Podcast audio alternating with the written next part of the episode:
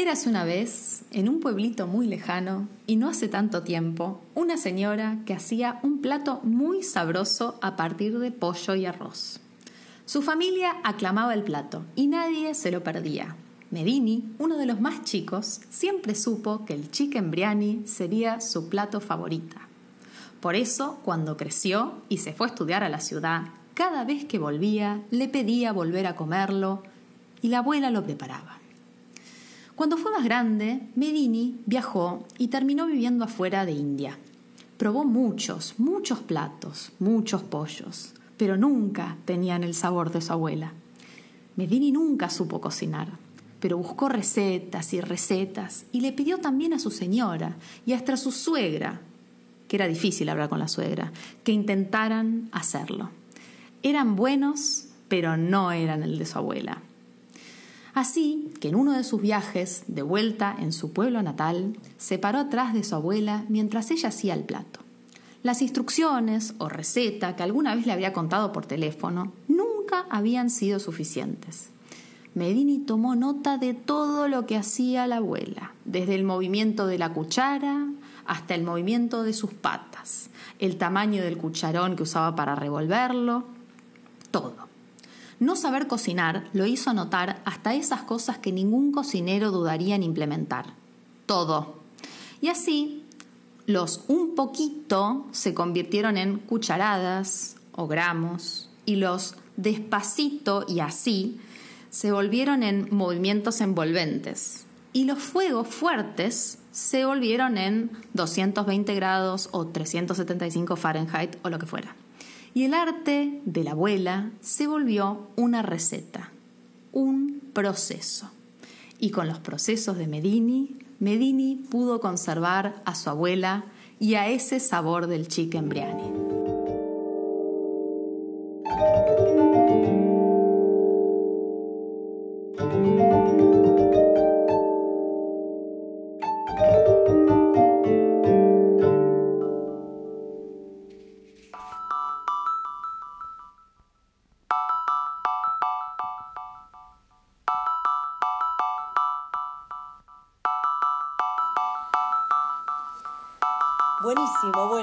Llegamos al episodio 4, increíble. ¿Qué vamos a contarles hoy? Sobre Process, Process, Process. Sí, sí. Ese es el título. Hoy vamos a hablar de procesos. Y les contamos que muchos nos decían eh, cómo hacen para hacer esas cosas tan divinas, tan artísticas, que son únicas. Y la verdad que nosotros estábamos intentando hacer todo lo contrario, porque tenemos muy claro que el arte genera piezas únicas, genera desarrollos de autor, se hacen en pocas cantidades, es hiper meticuloso y lo que nosotros queríamos hacer y estamos haciendo es una marca con productos que se puedan hacer de modo repetitivo, que tengan una técnica para realizarse y que si nos piden 10 podamos hacer 10, pero nos divierte mucho cuando nos piden miles. Entonces, para que todo eso funcionara, nosotros no teníamos que ser artistas, todo lo contrario, tenemos que generar un producto que se venda en un mercado y que además tenga alguien que lo quiere comprar. Entonces ahí viene eh, nuestro tema de aclarar todo el tiempo qué lindo que les gustan, pero esto no son piezas únicas, se reproduce y se genera con un proceso que está atrás. Exactamente, por eso hoy vamos a hablar un poco de procesos, una arquitecta y una diseñadora eh, que en 2016 tuvimos la suerte de ser parte de una camada de un programa en la Universidad de Columbia que se llama ECLA, que es eh, Entrepreneurship and Competitiveness for Latin America, o sea, emprendedorismo y competitividad para Latinoamérica. Está pensado el programa, que lo pensaron Nelson, Ángela, que participa Calpana y toda esta gente que lo organiza, para poder generar empresas más competitivas en todo lo que es Latinoamérica. Entonces compartimos con una camada de gente de otras empresas, genios, gente que bueno, hizo en amigos, pero que son gente que, de la que aprendimos mucho, que también compartimos y entre todos aprendimos.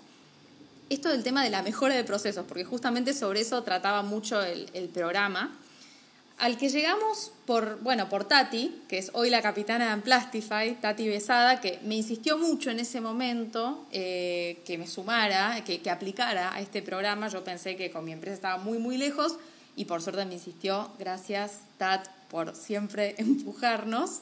Y por suerte se sumó Loren, así que estuvimos en este programa en el que fuimos aprendiendo y nos ayudó también para como alinearnos en todo lo que nos faltaba alinear que tenía que ver con los procesos y definiciones de negocios, porque hablamos mucho de negocios, estábamos en la escuela de negocios de Columbia y, y bueno, y nos ayudó para eso. Y ahí, en ECLA, en este programa, fue que lo conocimos a Medini, Medini Singh, que es un profesor que fue como nuestro mentor y nuestro gurú, que nos hizo pensar en escala y así darle forma a lo que fue después Darabi. Pero no te olvides de contar quién es Medini en esta historia que arrancó. Es el niño. Claro. Medini es el niño de la historia y con esa historia nos, nos introdujo a este mundo de los procesos y de la mejora y de las recetas de las recetas, que son que son estas, estas formas de aprender los procesos. Para que se den una idea, Medini cuando nos conoció nos habían asignado a nosotras para tenerlo a él de mentor, para que nos acompañara en este proyecto que fue el programa. ¿Vos te acordás, Loren, lo que nos dijo Medini cuando nos conoció? Sí, increíble. Imagínense que yo no sabía si estaba entendiendo mal porque no entendía bien el inglés o si había algún problema, pero él nos pregunta, ¿no pensaron vender en Sarah Home? Yo amo Sarah Home, pero es como que era una escala que no nos entraba en la cabeza. O sea, yo en Sarah Home veía 10 repetidos y ya sabía que no podía venderle a 10 sucursales, porque era difícil hacer eso, ¿no? Hay que entender que Medini nació en India, donde en India es todo por millones, todo por millar, entonces no conoce la no escala. Entonces Medini nos metió ese chip de la escala y lo primero que nos dijo es, sí, ustedes de papa, eh, a ver, ¿conocen eh, Sara? ¿Sara Home? Y yo me reía porque no entendía de qué nos estaba hablando y bueno, el tipo nos fue metiendo de alguna manera la escala. Así que bueno, eso fue ECLA, ¿no? Eso fue ECLA y la verdad que además de conocer profesores increíbles con un currículum que decías, no puedo creer que tenga esta persona enfrente, conocimos un grupo de compañeros, todo el equipo comandado por Nelson, impecable, y nos llevamos un montón de aprendizajes, tanto en lo personal y como dice Ro, en lo que tiene que ver con lo corporativo, que era un poco lo que íbamos a aprender, así que fue increíble. Por eso este episodio un poco se lo queremos dedicar a todo el equipo de ECLA. Totalmente, va con dedicatoria. Eh, pero yo les quiero contar que mi socia eh, es arquitecta, pero en definitiva creo que no es justo el título, porque yo siento que es un poco ingeniera. Está eh, totalmente volcada a los procesos desde que tengo uso de razón, que la conozco. Y también es verdad que Ro genera un nivel de complejidad a veces que hay que seguirla. O sea, pero ya les voy a explicar cómo aprendió también a simplificar eso. Y, una vez que empiezan a, empieza a pasar el tiempo y te das cuenta que todos esos diagramas que están hechos, todos esos procesos, tienen un porqué. Y cuando te empiezan a servir en el día a día, ahorras tiempo, ahorras cabeza. Hay miles de cosas que si las tenemos en procesos no tenemos que ir a preguntarle a otro porque ya las podemos ejecutar directamente. Entonces, la verdad que para poder armar una empresa con un criterio de escala, sin procesos, es un fracaso desde donde lo miremos. Así que agradezco haberme cruzado con Roy y aprender de la ingeniera. Sí, podríamos ser. O sea, yo soy arquitecta, pero más allá de, la arquitectura soy muy nerd con algunas cosas y, sí, podría haber perfectamente estudiado ingeniería o algo así porque hay cosas que me encantan de todo esto que vamos a charlar hoy, por eso hice mucho trabajo para comprimir toda la información que quiero canalizar. Para darles a entender un poco de lo que estamos hablando, cuando arrancamos creo que éramos cinco en Greca, que fue mi primera empresa, cuando la conocí a Loren. Eh, pero cuando se iba una de estas personas, o sea, uno arranca y somos pocos, cuando se iba una persona o venía uno nuevo, siempre había como un ritual de incorporación o de cierre de, ese proceso, que era justamente armar los manuales de procesos. Éramos cinco y para eso les quiero mostrar y voy a llamar, a invocar a una persona que fue parte de ese equipo. Tati. Fui una de las primeras empleadas de Greca eh, y éramos realmente muy pocos y como todo emprendimiento eh, hacíamos de todo eh, con mucha pasión y mucho esfuerzo, pero algo que creo que era muy único era esta obsesión que, que teníamos por sistematizar procesos, ¿no? Desde procesos de venta, de cotización y costeo, a, no sé, eh, cómo contestar los mails y, cómo se estructuraba la semana para hacerla más eficiente. ¿no? Creo que algo que tenemos en común con Ro es que si bien las dos tenemos un perfil de diseñadoras, eh, también tenemos esta, esta obsesión y este claro foco en la sistematización de procesos y sobre todo esta visión de escala, ¿no? que solo eh, ese trabajo en los procesos te permite escalar y crecer. Imagínense lo que debe haber sido para Tati, que ahora es la directora de Amplastify y tiene todo un montón de cuestiones en su cabeza. En ese momento haber entrado a una empresa que decís, bueno, es chiquita, somos poquitos, dos, y te tiran por la cabeza el primer día manuales de procesos vos decís, chao, me equivoqué, o sea, esto no está bien. No, no. Pero bueno, todo lo contrario, vale la pena. es igual de nerd que yo, como muy bien dice. sí, lo sé, la lo sé. fundación de esos manuales fue compartida con ella, así que hay cosas que siguen corriendo hoy eh, en lo que hacemos en Papa que están basados en esos primeros manuales. No, estoy perdida en este podcast, estoy perdida. No va a haber, no va a haber posibilidades de que tire un palo a proceso porque me van a devolver. O sea, no hay manera, no hay manera. Pero bueno, más allá de esto, lo que vamos a hablar hoy, como les decía, los procesos son la receta de la receta. ¿Cómo se hace? O sea, les vamos a pensar en cómo hacer las recetas. Entonces, también siempre nos gustaba esto de que cuando uno piensa en grande, estos procesos son lo que hacen que una empresa arranque chica, pero con una visión de grande. Y por eso fue que lo hacíamos, a pesar de que éramos cinco. Y para eso no hay un máster que lo enseñe, por más de que nosotros hayamos hecho este posgrado y demás. Eh, lo que importa ahí son las cosas que uno hace, la experiencia que uno tiene y cómo las puede mejorar y mejorar y mejorar. Y eso es básicamente la mejora continua. Hay millones de libros, hay millones de cosas escritas sobre eso, pero siempre se puede arrancar de alguna manera e ir mejorando. Y eso, si uno lo va escribiendo y registrando, son los procesos. Así que hoy les vamos a contar algunos tips que nos parecen muy importantes. Me costó mucho resumirlo, pero tenemos cinco para hablar. Y obviamente que siempre van a estar en la línea del triple impacto. Y hablando de línea, voy a bajar línea, como muy bien dijo Loren, porque este tema es para bajar línea. Así que... No hay forma, no hay forma. Prepárense porque el que no le gustan los procesos o los ama o los termina odiando más después de estos 40 minutos. Sí, sí. Bueno, el primero, el número uno, es siempre simplificar la receta. Como les decía, vamos a hablar de la receta de las recetas y como escuchamos en el cuentito, Medini tuvo que hacer la receta para poder imitar ese pollo. Y bueno, ese pollo briani que hacía la abuela. Y una buena receta para mejorar estos procesos es identificar cuáles primero son nuestros productos o servicios estrella, ¿no? Los best sellers, como decíamos con Loren y eso es muy fácil, es escribir en un paso a paso, lápiz y papel, o sea, todos con lápiz y papel empiezan a escribir. Entonces, ¿cómo es el proceso para realizarlo? Vamos a escribirlo y vamos a pensar quiénes participan de ese proceso, que serían como los utensilios de una receta, qué habilidades tienen que tener esas personas, o sea, tiene que cortar el cuchillo, esas personas que lo llevan adelante a ese proceso, qué se necesita, cuáles son esos ingredientes de esa receta, ¿Y qué herramientas o requerimientos técnicos, ¿no? Para pasar de esto que hablábamos de lo artesanal, de lo artístico, a algo que sea más mecánico, algo que se pueda repetir, algo productivo.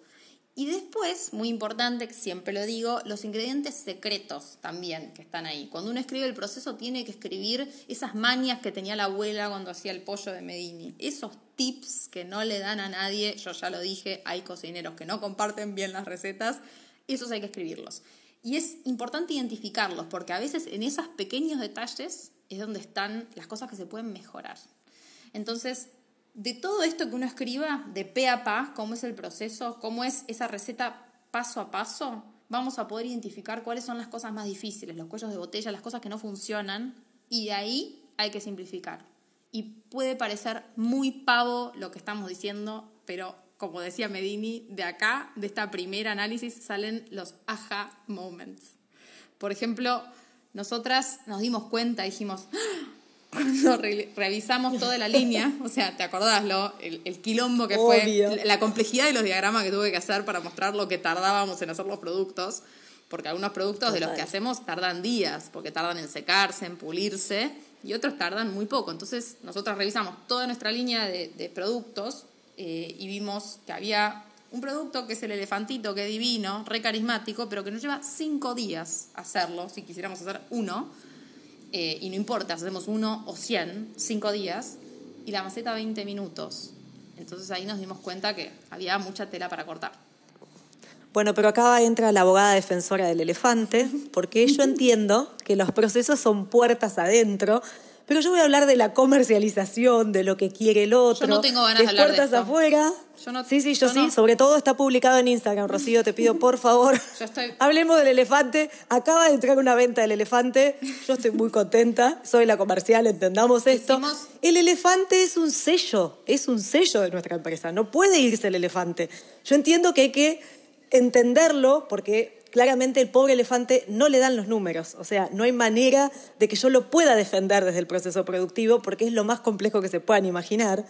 Pero también hay que entender que si existe una demanda, también hay una excepción a la regla. ¿Podemos lograr que el elefante sea la excepción? Sí, o sea, el elefante puede ser la excepción que define la regla, como bien dice el refrán, pero tenemos que entender también que, bueno, todo ese proceso que hicimos para, para poder entender cómo era el, el paso a paso del elefante, de la maceta y demás, nos hizo aprender un montón de cosas que sí fuimos mejorando en todos.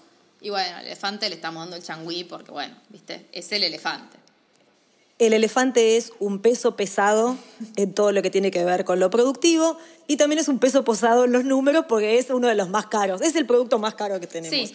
Cuando uno tiene un producto que es muy estrella, que tiene un proceso productivo complejo, que tiene un costo, pero termina siendo un hit en algo de la línea, puede ser esa excepción y hay que hacerlo valer y tiene que tener el precio en el mercado para que esa persona que lo demanda lo puede tener.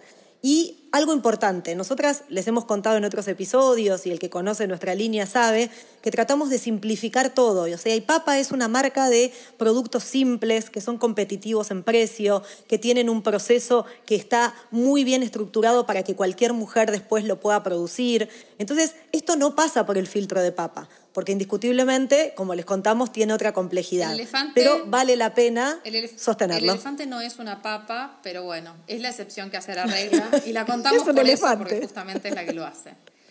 Pero bueno, el punto número dos del que vamos a hablar es definir quién hace qué, que es clave para los procesos.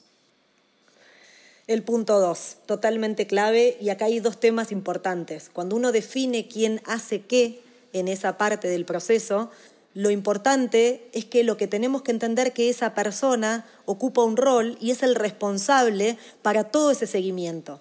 Entonces esa es la primera parte que tenemos que entender. Si esa parte del proceso productivo no tiene un responsable, probablemente no tenga un seguimiento, probablemente no llegue a tener nunca una mejora.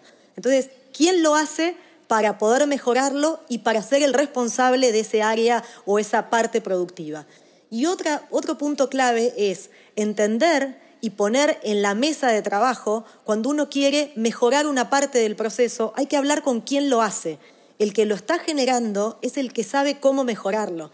En el caso de, de Darabi, la parte que tenemos de la línea de Eco Mármol, que le llamamos, que es toda la línea que producimos con botones de descarte, Daniel hace siete años que hace esto. ¿A quién le vamos Él a preguntar sabe cómo se hace ¿A el quién le vamos a preguntar? Totalmente. Dani lo ama el elefante. Dani lo ama, el elefante. lo quiere y lo tiene que hacer, pero es complejo. Pero él seguramente sabe cuántas cosas se pueden mejorar en un molde de una maceta, en la manera de colar, en la manera de terminarla, cómo pulirlo. Entonces, es muy importante saber quién lo hace justamente por el tema de la mejora, pero también por el tema de la responsabilidad de ese área o de esa parte del proceso. Eso sería un ejemplo interno. Ahora, para entender un ejemplo externo de eso, ¿no les pasa que muchas veces ven eh, políticas públicas diseñadas detrás de un escritorio que cuando llegan al territorio no, se, no encajan porque no están aplicadas o armadas para eso? Bueno, eso tiene que ver con que hay que preguntarle a la gente que va a implementar o que lo va a usar de qué manera lo va a hacer. Esto sería un poco el ejemplo más genérico para entender que hay que definir quién va a ser esa parte del proceso. Bueno, vamos al punto 3. Venimos como muy bien, Ro. Yo pensé que se iba a ser muy largo, No, pero no, lo has es- es que simplificado. el proceso, Te felicito el pro- por el es el proceso. proceso del Te podcast. felicito. Te felicito por el La proceso. verdad que sí. Sí. Impresionante. Gracias. Clap, clap. Bueno, el punto 3 es procesos simples y un seguimiento más simple aún. Se lo va a contar Ro, muy simple.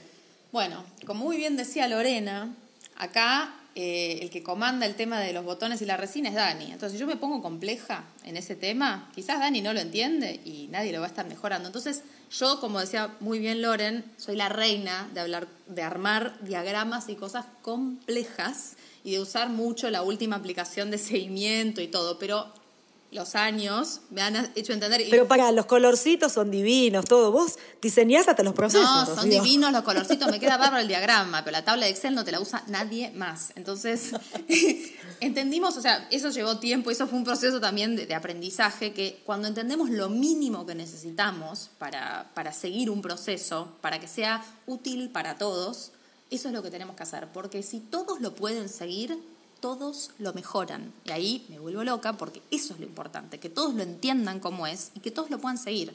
Por ejemplo, yo hacía unas planillas para manejar las órdenes de compra detalladísimas, con Anita, que trabajó conmigo muchos años, y eran divinas. Beso, Anita. Besos, Anita, y complejas, y te hacían los gráficos y esto y lo otro. Después fue muy difícil pasar de Anita a, a Manu cuando empezó con eso, y nos dimos cuenta que era complejo. Entonces, Ahí, por ejemplo, empezamos a implementar Trello, que es una plataforma que es gratuita, que les podría hablar, a ver, yo les podría hablar un año y medio de Trello, pero lo vamos a dejar para otro podcast. Vamos a hacer un, un podcast especial para cumplirle el sueño a Ro y hablar de todas las herramientas. de todo. Eso lo vamos a dejar para otro podcast pero es una herramienta muy fácil que nos permitió meter a todo el equipo en sintonía para manejar los procesos productivos. Y está buenísima porque es regráfica y todo. Y es mucho más simple que el Excel, que por más de que me sacaba un montón de reportes y todo, era complejo y no se usaba, entonces no se mejoraban. Y hoy todos forman parte de esa mejora del proceso. Lo único que voy a decir sobre las herramientas, que para mí es muy importante que quede claro, es que, que si no fuera porque yo la arrastré a Lorena del mail de su Mac, a las bondades de Google Suite, hoy no estaríamos haciendo este podcast. Me voy a quedar callada, voy a entregarle mi arma a Google y vamos a hablar otro día más de todo lo que son los procesos. Pero hay que conseguir un sponsor, porque si no, Andy no nos va a dejar. Está muy bien. Yo, Google, ah. hola, somos una empresa social, nos encantaría que nos apoyen, lo que quieran hacemos por ustedes. Bueno, pasemos al punto número cuatro, si no sigo hablando de esto. Eh, el punto número cuatro es revisar y evangelizar. Y acá me sale el tema de evangelista talibana, porque los procesos hay que obligar a la gente que los siga. Es difícil, tiene mucho que ver con las herramientas. Si damos herramientas que son fáciles y comprensivas para todos, es más fácil meter a la gente en ese tema. Yo voy a contar algo acá, Ro, para que entiendan que imagínense, por ejemplo, nosotros tenemos un producto que es una pocket, que es una cartuchera, eh, lisa y llana, pero que cuando tiene la terminación del cierre, tiene una forma de hacer la terminación del cierre. Entonces imagínense que si no hubiera procesos, de hecho antes no lo sabía, y cada uno terminaba creativamente como quería el tema del, final del cierre. Era la creatividad. Entonces, exactamente, porque Si, si vos no tenés procesos, entra el arte. Entró el arte de todas nuestras costureras. Entonces alguien dice, le dejé dos centímetros porque me pareció mejor. Me gustó como Y la otra te dice, sí, no, no le puse directamente porque el cierre alcanzaba y llegaba bien hasta el borde. Entonces, para que nosotros logremos que Elena, María, Vilma, terminen todas las cartucheras de la misma manera, no queda otra que seguir un proceso. El proceso ordena, y como bien dice Rosy, nosotros hacemos un proceso con un diseño complejo, no va a haber forma de que alguien lo pueda seguir. Y si alguien no lo puede seguir, claramente va a ser su, su versión libre de los hechos y va a lograr una cartuchera distinta y va a haber 300 de una manera, 100 de la otra, y después la marca no quiere recibir todas distintas. Eso es como lo real que pasa. Y la receta para que esto funcione, para nosotras tiene que ver con alinear a todo el equipo en seguir los procesos, pero también explicarles por qué hay que hacerlos. Y eso, eso tiene que ver ya que va con, más, con algo que va más allá. Si nosotros entendemos que la cartuchera la tienen que hacer bien, porque si hacemos bien esa cartuchera les vamos a seguir dando trabajo y la vamos a promocionar y la va a mostrar la marca y todo eso va a contribuir a que nuestro modelo crezca y genere más impacto, y todos van a querer hacer mejor la, cartuchera. Entonces, nosotros necesitamos que todo el equipo no solamente entienda el proceso, sino que entienda nuestro propósito. O sea, la importancia de los procesos es que estén alineados a lo que queremos hacer para facilitarlo, para ser más eficientes y para conquistar el mundo. Y con eso le dejo a Lorena. Pero ¿cuál es el punto 5? Vos me ibas a presentar. Procesos, procesos, Vamos a cerrar con el punto número 5, que para nosotros es muy importante, que es la mejora circular, porque nos encanta poner la palabra circular en todo lo que hacemos. Totalmente. Y porque aprendimos eso también a los ponchazos. Circular, circular. Total. Por eso el logo de Darabi. Cuac. Bueno, tema importante. Cuando empezamos a hablar de procesos, yo dije, bueno, mira el diccionario, a ver qué es procesos. Ay, Lorena se Proceso pone técnica. productivo, se pone técnica, eh, Lorena, con el Me diccionario. hago la seria, me hago la seria terminando, ¿viste? Así doy una buena imagen. Dice que el proceso productivo es una secuencia de actividades requeridas para elaborar bienes, servicios, productos que desarrolla el ser humano para satisfacer necesidades. Pero acá viene lo interesante. Transforma una materia prima con esa energía, ¿sí? que se ayuda por la tecnología, pero a la vez, lo que decía en la descripción de diccionario, inevitablemente genera residuos. Cri, cri. Ahí dije, bueno, acá tenemos un gran tema para hablar. Porque hay dos palabras que son muy similares, que tiene que ver con lo efectivo y lo eficiente. Nosotras creamos una fábrica, le pusimos fábrica de triple impacto como bajada de marca. Entonces tenemos que ser muy rigurosas con estas dos palabras y entender su diferencia. Cuando hacemos algo que es efectivo, puede tener un proceso. O sea, nosotras seríamos totalmente efectivas si logramos hacer nuestros productos en tiempo y forma, usando el material que tenemos disponible, lo vendemos, generamos un ingreso por eso y estaríamos haciendo un proceso súper efectivo porque nos creamos para hacer esos productos. Ahora, si a la vez nuestra empresa tiene que ser una empresa de triple impacto, tenemos que enfocarnos en la mejora constante, porque dentro de esos procesos tenemos que tener el menor uso posible o gasto posible de energía, tenemos que tratar de tener la menor cantidad de materia, materia, prima de cero y tener una materia prima que puede ser nuestro propio descarte o el descarte de otra industria en su propio proceso productivo. Entonces ahí nos dimos cuenta que nuestra fábrica tiene que ser eficiente para cumplir con esos parámetros y una de las eficiencias es la ambiental, que por eso creemos que nuestro impacto está en ser muy efectivos y, ECLA nos ayudó justamente para eso. Sí, nosotras podemos decir con claridad que les metimos el bichito del triple impacto a los ECLAS, porque Medini, así como nosotras aprendimos muchísimo de él cuando hicimos todo este curso y Nosotras y Petar, porque Petar nos enseñó a nosotras también. Petar también habló mucho de la economía circular. Tuiteanos, Petar. Eh, no, Medini no entendía muy bien cuál era esta pasión que teníamos nosotras con lo ambiental y lo social. Y a mí me decía, pero vos qué querés, pasarte la vida generando cosas para otros. Y yo le decía, mira, Medini, para mí las empresas deberían generar una ganancia externa a la que generan. Como que para nosotras estaba claro cuál era ese propósito y Medini lo respetaba y quería que fuéramos una muy buena empresa y que mejoraran nuestros procesos. Pero como que a la larga le fue entrando un poco este bicho de incorporar a la ecuación de la eficiencia el impacto ambiental, porque si no lo incorporás, después en algún momento eso se paga. Y ahora todas las empresas están empezando a mirar esto y todos los indicadores están empezando a verlo y hay más y más certificaciones que lo empiezan a incluir. Así que bueno, nos podemos decir, nos podemos dar por hecha, siempre lo hablamos con Tati esto, luego que, que como que le fuimos hablando tanto del tema que hay un momento en el que tanto Nelson como Dini como el equipo empezaron a, a meter esto dentro de la currícula porque tenía que ver, así que estamos muy contentas de haber metido algo por lo menos.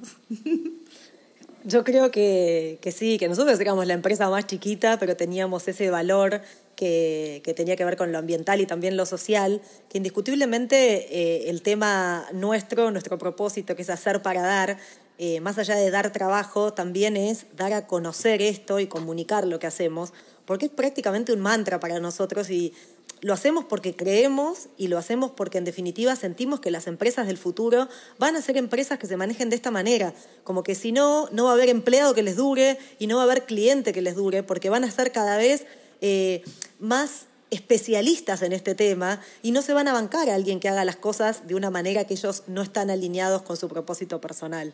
Incluso eh, han escuchado hablar seguramente la palabra competitividad, que, tiene, que está muy asociada a las pymes, y que en realidad nosotros sabemos que tenemos que ser competitivas, porque muchas veces competimos, valga la redundancia de la palabra, con empresas de cualquier lugar del mundo. Cuando tuvimos nuestras bolsitas colgadas en Pharmacity, en la góndola, arriba y abajo había de neopren, símil neopren, hechas en China, y vaya a saber con qué condiciones. Con lo cual, totalmente. De hecho, ¿te acordás el festejo cuando las vimos colgaditas ahí con la etiqueta de Darabi? Pero es como que es un logro, pero para eso hay que ser competitivas en el precio, hay que ser competitivas y muy eficientes en la manera de administrar los costos, las cosas que uno compra.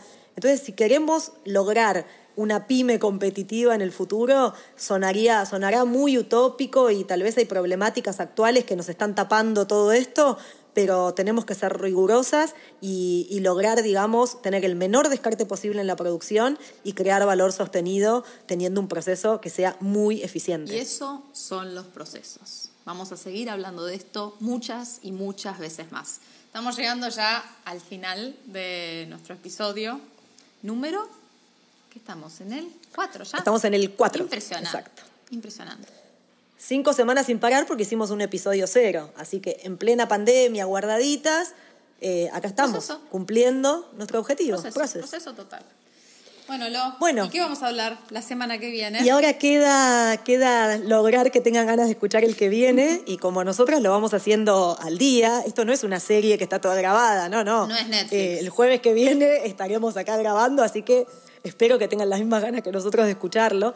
El próximo episodio vuelve a ponernos un poco en el punto de partida. Cuando con Ro definimos cómo queríamos contar la historia, sabíamos que en esa línea de tiempo no iba a tener un orden, no íbamos a ir ordenaditas, íbamos a ir, nos dejábamos llevar por el contenido y en el caso del próximo episodio, el número 5, lo que vamos a contar es todo lo que tuvimos que lograr alinear, que tiene que ver con propósito, tiene que ver con valores, con corazón y con el por qué hacemos lo que hacemos para crear nuestra fábrica de triple impacto y darle paso a una oportunidad que aparecía, que, que nada, que estaba ahí y que por ahí en el correr del día uno no la ve, pero si uno está atento a esas oportunidades, puede generar realmente algo superador. Sí. que por ahí vamos a ir. La semana que viene, ahora que estamos reinventando todo, reinventando el modelo, como una gran agencia turística, vamos a reinventar el modelo y vamos a viajar en cuarentena. La idea es viajar en un tour virtual al corazón de India, donde conocimos Darabi. Así que los invitamos para ese viaje que fue un gran viaje en todo sentido y vamos a contarles un poco cómo viajamos y cómo volvimos y la transformación un poco que tiene que ver con esto que contaba Loren de, esa alineación que fue conocer ese espacio. Así que bueno. Hasta acá llegamos. Hasta acá llegamos. Besitos. Semana que viene, misma hora, mismo canal. Eh, o cuando quieran, los esperamos. Chau, chau.